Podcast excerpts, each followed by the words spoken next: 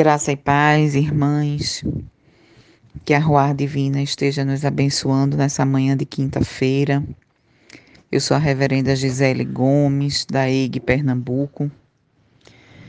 E aqui do Nordeste trago a, a manhã do dia de São João, não é?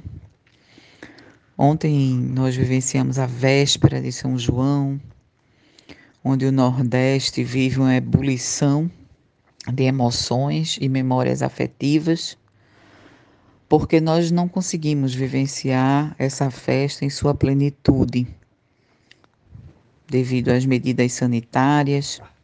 Não tem dança, não tem forró, não tem arraial.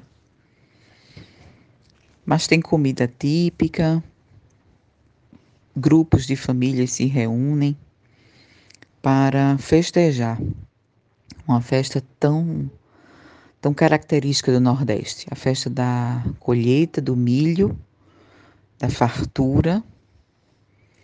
E parece que a gente vive um paradoxo muito grande. Nós temos milhares, milhões de pessoas passando fome no Brasil. Nós estamos vivendo um momento de luto, por 500 mil famílias que perderam seus entes queridos. Enfim, viver uma festa no momento de pandemia é entender que memórias afetivas existem e que nós precisamos aquecer os nossos corações com as fogueiras, fogueiras, fogueiras de esperança, fogueiras de paz, fogueiras de justiça, fogueiras de encantamento por um Brasil melhor, por um Brasil com mais oportunidades, por um Brasil com pessoas sensatas e responsáveis no poder. Essa é a nossa oração quando nós festejamos o São João.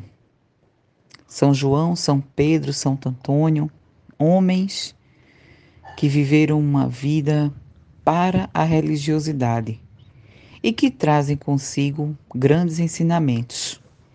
Por exemplo, São João fala algo tremendo: que ele cresça e que eu diminua.